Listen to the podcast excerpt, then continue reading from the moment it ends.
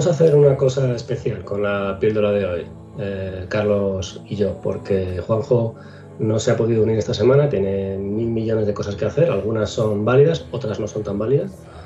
Y quisiéramos hablar de Vikings y hablar de las 700 razones por las que Juanjo y cualquier otro debería dejar, debería dejar cualquier cosa que esté haciendo y, y ponerse con ella.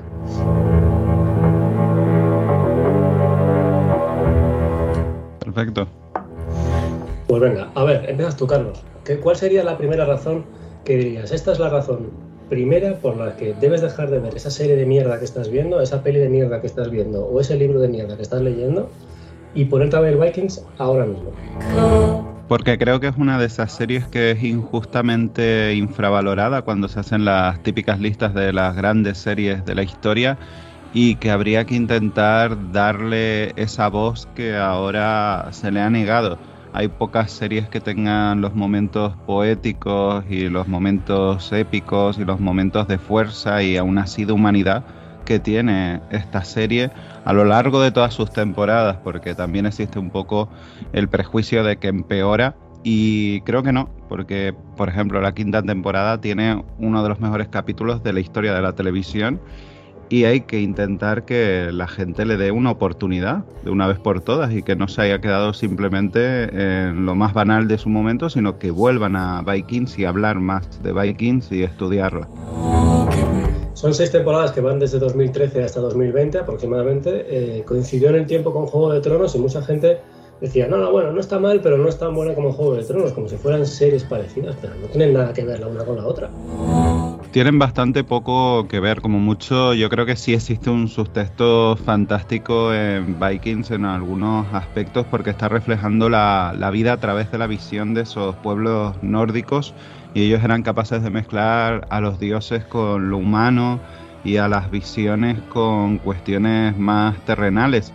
Pero fue injustamente relegada precisamente por eso, por el contexto en el que nace, cuando luego son series muy distintas incluso a ritmo. En Juego de Tronos nos quejábamos en las últimas temporadas de que parecía que los personajes viajaban a través de portales y era porque las primeras temporadas, como hablamos en su episodio, eran más lentas y luego pegaba un acelerón. En el caso de Vikings es que se olvida completamente de las estructuras clásicas y son capaces de meterte una muerte en los primeros 10 minutos de un capítulo, una muerte importante, o relatarte hechos bastante cruciales a mitad de temporada o incluso antes de mitad de temporada y a Hirst le da completamente igual y consigue una serie muy propia, una serie que huye mucho de los cánones y de todos esos gurúes que dicen que las series tienen que ser de una determinada manera. Sí, bueno, eh, hay que decir que la serie está creada y escrita por Paul Hirsch, que escribe en solitario, o sí, creo que en solitario, todos los guiones de todos los capítulos de la serie, lo que, me parece una barbaridad, me parece una creación literaria de gran enjundia. Pero además pienso que a Juanjo particularmente le gustaría mucho, ya que como él le gusta mucho la historia, es profesor de historia, de alguna forma la serie de Paul Hirsch coge la historia y sin olvidarse de la historia mete una mítica. Evidentemente Ragnar Lothbrok no se sabe cómo fue, hubo un Ragnar, hubo varios Ragnar, pero hablando por ejemplo del personaje mm, que todo el mundo recuerda, que es Ragnar, aunque no dura hasta el final, pero bueno. Eh, hay muchos Ragnar Igual que ha habido quizá otra, lagerta que no sea la lagerta que vemos allí y por supuesto la cultura vikinga cogen algunos elementos y otros un poco los transfiguran, pero todo eso lo que hace no es sino enriquecer la aventura, porque en lugar de hacernos un reportaje de historia, te meten en una aventura más épica imposible y, y es muy difícil de imaginar una serie de aventuras en las que veamos tantas aventuras en tantos lugares de una forma tan imaginativa y tan rica. Sí, porque podríamos pensar que se han exagerado algunos aspectos, como Bellor yendo por España, pero no, los vikingos estuvieron en España y vivieron en parte lo que se ve en una de las temporadas de la serie. Y además yo añadiría que el contexto histórico enriquece, pero también que Michael Hirsch en ningún momento pretende hacer una adaptación como tal, sino que une a varios personajes importantes dentro de la historia de los pueblos nórdicos, como son Ragnar, Rolo, Lagerta. Por ejemplo, Rolo no era hermano de Ragnar en la historia, pero en la historia que crea Michael Hirsch a partir de la realidad Sí, y funciona perfectamente. Igual que el asedio a París. El asedio a París ocurre más tarde que el contexto histórico de Ragnar, pero funciona. Y luego toda la trama eh, de los hijos de Ragnar, que ya aparece en las obras originales, que por suerte están publicadas por Alianza y se pueden leer y se puede complementar la historia de este Ragnar Calzas Peludas, como lo traducen en español.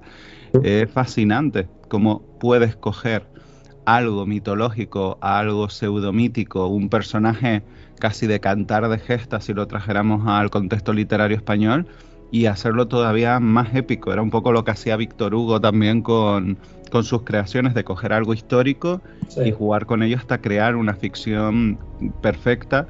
Y en este caso ocurre así. Yo he leído críticas de no es del todo exacto, los vikingos vestían con más colores o cuestiones así. Me parecen baladíes. La serie funciona dentro de su ficción, tiene cierta reminiscencia histórica. Además te permite luego ir leyendo más sobre vikingos o ver más series o leer más libros. Te dan ganas de meterte en esa cultura y, leer y aprender más cosas. Sí, un ejemplo de eso es que yo, a ver, me llamaba la atención, desde pequeño he leído esos cómics de, de Thor, pero jamás me había metido fuertemente en la parte de historia, como mucho había visto El Guerrero número 13, que era una serie muy, una película, perdón, muy interesante, pero nunca me había parado a leer sobre los pueblos vikingos y me acuerdo que viendo esta serie empecé a comprar un montón, tanto de Ragnar como de Hervor, como otros héroes y heroínas de los pueblos nórdicos, libros sobre cómo era la vida de este contexto y ahora es uno de los que me encanta. Incluso llegué a ver la secuela, que no la recomiendo, que es eh, Vikings Valhalla, que ya es de Netflix y ya Michael Hirsch no pertenece para nada en ella, o Vinland Saga, que es un manga y un anime donde tratan un poco el mismo contexto histórico y es genial ver comparar una cuestión con otra, ver cómo se han adaptado ciertas tradiciones y cómo otras no. Pero claro, no hay ninguna como Vikings, te deja un gran vacío cuando, cuando finaliza. Me cuesta mucho imaginarme alguna película histórica reciente o de cualquier época en la que veamos momentos tan increíbles como la salida a París. A mí me pareció uno de los grandes momentos, me acuerdo que cuando terminé de verlo te escribí a ti a Juanjo en plan, pero ¿y esto? ¿Y cómo no se ha hablado más de esto? Porque sí se ha hablado de la batalla de los bastardos de Juego de Tronos, pero no de ese capitulazo que es el asedio a París y es más, incluso viéndola me estaba acordando de la batalla final del Guerrero número 3 y decía, hace un par de años en el cine solo se podía hacer esto como batalla y ahora en serie son capaces de hacer unos momentos de épica eh, magistrales. Y luego leyendo, el asalto fue bastante parecido a como lo narran en la serie y es una forma de ver todo esto desde otra perspectiva y tanto la batalla como la fotografía, que se habla poco de la fotografía de Vikings desde mi punto de vista, como muchísimas otras series. Yo no sé si te acuerdas incluso de cómo ese director de fotografía era capaz de captar simplemente las olas llegando a la orilla de Kattegat de noche y tú decir, qué maravilla, con algo que parece en principio tan nimio. Tiene, tiene momentos visuales de una belleza mm, arrolladora, tanto Kattegat como cualquier... Hay varias ciudades que vemos en la, vemos reconstruidas en la ficción, pero, pero hay, eh, hay lugares naturales de una belleza y de una. son subyugantes, unos colores, una, una nitidez increíble. O sea, yo creo que en ese sentido la fotografía de Vikings es verdad que se ha hablado muy poco y que de alguna forma es al mismo tiempo realista y también un poco fantástica, ¿no? Porque esto es un poco, es un poco la serie, ¿no? Vikings es al mismo tiempo una historia realista de personas reales que viven eh, dramas reales en un contexto histórico que existió, más o menos parecido, pero además te mete toda la mitología nórdica y lo hace de una forma muy orgánica, muy natural, a partir del punto de vista siempre de los personajes. Por ejemplo, Ragnar con sus visiones de Valhalla, que no va a poder entrar porque se ha hecho, se muy amigo o se ha hecho casi cristiano de Adelstan, este, este personaje tan importante en la historia. Y no no te chocan. O este primer momento cuando está luchando con Rolo, que vea que vea a Odín con sus cuervos en cada, en cada, en cada hombro, ¿no? Dices, esto, esto que estoy viendo, qué bien queda, ¿no? Porque parece que, que, esto nunca se ha visto, ¿no? O sea, esto de que, al menos así, ser capaz de contarme una historia de una forma tan descarnada, tan brutal, pero al mismo tiempo tan mítica, ¿no? Tan mitológica. Sí, no chirría en ningún momento, sino lo asumimos como parte de su ficción y yo creo que es complicadísimo a la hora de contar historias lograr esos no cambios de tono, pero sí esa capacidad de insertar diferentes elementos que no casarían en principio. Y yo creo que la fotografía, la música, las actuaciones, el propio guion, el montaje ayudan a todo eso, a crear un microcosmos perfecto. Hay grandes series, pero series que no son capaces de hacer eso sin saltar el tiburón. Y en el caso del Vikings, desde el capítulo 1 ya te plantean todo esto y lo mantienen a lo largo de la serie y va increciendo cuando ves las dos primeras temporadas, que a lo mejor son temporadas más pequeñas o un poco que a la larga se ven como temporadas que siembran para lo que está por venir, ya cuando se llega a la tercera, la serie se dispara en todos los sentidos y sobre todo con los personajes y el drama de la ambición con el que se juega a lo largo de la serie, porque es una serie muy humana. Habría gente que diría, no, son solo batallas o hay gente traicionándose. No, no, también es una serie sobre el concepto de humanidad, de familia y de ambición. Son personajes movidos por la ambición y por lo que puede llegar a pasarles. Yo creo que también uno de los grandes, una de las grandes razones para dejar de ver cualquier cosa y ponerse con Vikings son los personajes. Creo que aquí hay una serie de personajes absolutamente memorables eh, tanto la creación del personaje como la interpretación del actor y la elección de los actores es perfecta.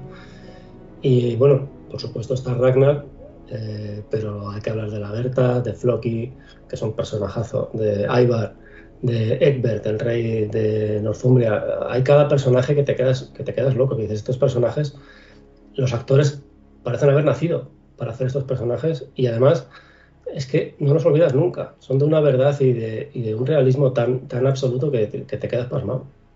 Sí, incluso da un poco pena no verlos en más series por ahora o por el momento que no, por ejemplo, el Rey Ekber no lo vemos casi en nada los últimos años, pero hay cuestiones de dirección de actores que es muy que son muy interesantes.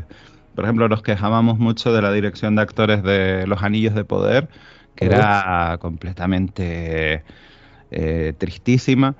Y en cambio en Vikings funciona hasta el nivel de que los hijos de Ragnar, llegados a cierto punto, imitan el acento que tenía su padre, su forma de actuar, todos ellos. Y es interesantísimo cómo lo hacen de una forma sutil, pero tú te das cuenta y logran que te creas realmente esa ficción y ahí ves también eh, lo involucrados que estaban todos ellos. Cada vez que vemos una batalla pensamos, bueno, una batalla sin más, filmar esto es muy difícil. Eh, conseguir que los diálogos también de los personajes de tú a tú sean interesantes es muy complicado. Nunca olvidaré ese Floki que, diría, que decía algo así como, nadie te ha odiado más que yo, pero nadie te ha amado tampoco tanto como yo te he amado. Y yo creo que eso refleja bien lo contradictorio de estos personajes y lo fascinantes que son, desde el principio hasta el final. Son personajes únicos y cada vez que se presenta uno nuevo, tú sabes que ese personaje lo amarás, lo odiarás, y, pero será parte de ti y se convertirá en parte de esta gran mitología que es Vikings. Es verdad que son bastante contradictorios, sí. Piensas que, piensas que van por, un lado y de repente te, surgen por otro lado distinto, pero sin embargo siguen siendo coherentes, ¿no? Sí, en casa teníamos la pasión de Aterstan. Aterstan es un personaje que vive con unos cambios y unos bandazos interesantísimos y que luego reflejan todo el conflicto entre los viejos dioses y el nuevo dios cristiano, que resulta fascinante y todo el juego que hay luego con él y con Judith y con Egbert me parece también de un nivel asombroso y que yo creo que no se habla lo suficiente. Tampoco se habla de toda la trama de, de París con ese rey, con esa cortesana que intenta trepar a lo más alto, con esos enfrentamientos que hay entre el poder carnal, el poder eh, del dinero, el poder de la violencia. No se habla lo suficiente de todos los elementos trágicos que hay en esta obra y, deberíamos, igual que hay grandes momentos en otras series recientes, como en Juego de Tronos, que es con la que siempre se le compara, o casi siempre, en Vikings hay muchísimos momentazos dignos de, hablar de ellos y yo creo que hay grandes series, hay grandes obras, pero Vikings eh, forma parte de ese panteón de series perfectas o casi perfectas y vale más la pena engancharte a estas seis temporadas de, de Vikings que a una temporada de la serie de moda que está en el momento que, por ejemplo, Los Anillos de Poder en una serie con un montón de pasta, pero no tiene ni un ápice, pero ni un ápice de la épica que tiene Vikings en una escena como la de los estandartes de la quinta temporada o la sexta temporada cuando están eligiendo al nuevo Yar. Son simplemente personas con banderas, pero esa escena tiene una épica que jamás conseguirá la otra con todo el presupuesto del mundo. Yo creo que hemos dado unas cuantas razones ya, ¿no? No sé si han sido 700, pero 30 o 40 por lo menos sí que hemos dado. ¿Alguna más que se te ocurra que digas, esto es la última razón? Porque yo creo que es de esas series que una vez las, eh, las has contemplado, has sido testigo de ellas, no puedes dejar de hablar de, Vikings. Yo, por ejemplo, la vi porque tú la comentabas en, en, tu canon, no es por hacerte la pelota, pero dijimos en casa, vamos a darle una oportunidad al canon Mazanet. Y ya desde la primera temporada ya estábamos enganchadísimos y ya tenemos aquí, ya lo he dicho alguna vez, lo del canon Mazanet no falla. Y me acuerdo de ir viéndola y decirle a Juanjo constantemente, Juanjo, ponte a verla, Juanjo que te va a gustar, Juanjo que esto va para arriba, Juanjo que es una serie única y yo creo que deberíamos aprovechar este microprograma como adelanto de un futuro programa sobre Vikings, porque si no conseguimos que Juanjo la vea por su propia voluntad, iremos hasta su casa, lo secuestraremos y lo pondremos como Alex en la chaqueta, en la naranja mecánica, perdón, con los ojos bien abiertos a ver todas las temporadas a ver si así lo conseguimos. Lo conseguiremos, lo conseguiremos porque en un futuro haremos un especial de esta extraordinaria serie que fue Vikings en Viajeros de la Noche.